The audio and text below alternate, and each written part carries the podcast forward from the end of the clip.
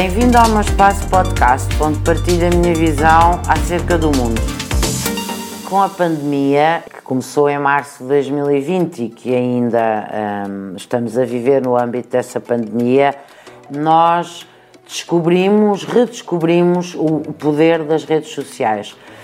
Todas as empresas já tinham o seu website, eu diria que a grande maioria das empresas estava presente no Facebook, mas nós verificamos hoje um, um grande aumento da utilização das diferentes redes sociais, segmentadas naturalmente por setores de atividade.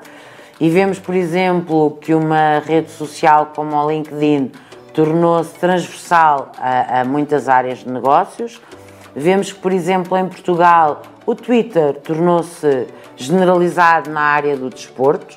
Para os jovens e empresas ligadas à juventude, ter conta no TikTok passou também a ser obrigatório e o Instagram também se generalizou com, eu diria, a esmagadora maioria das empresas, independentemente do setor de atividade, presentes no Instagram. Por outro lado, nós aceleramos a transição digital, quer seja no mundo dos negócios, quer seja na educação, quer seja na saúde. E isso também uh, vê-se de muitas outras formas, através da existência de uma app.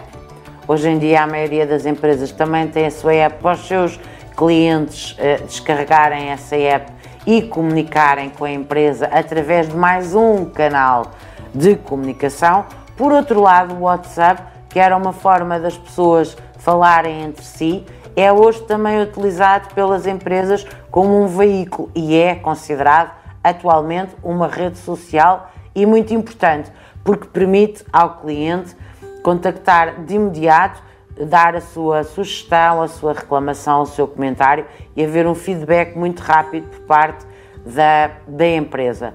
Portanto, eu, eu diria que as redes sociais irão ter uma evolução, que nós, de momento, naturalmente, não conseguimos prever, mas será sempre em crescendo e será sempre no sentido de tornar à escala global. Ou seja, esta transição digital acompanha naturalmente a globalização.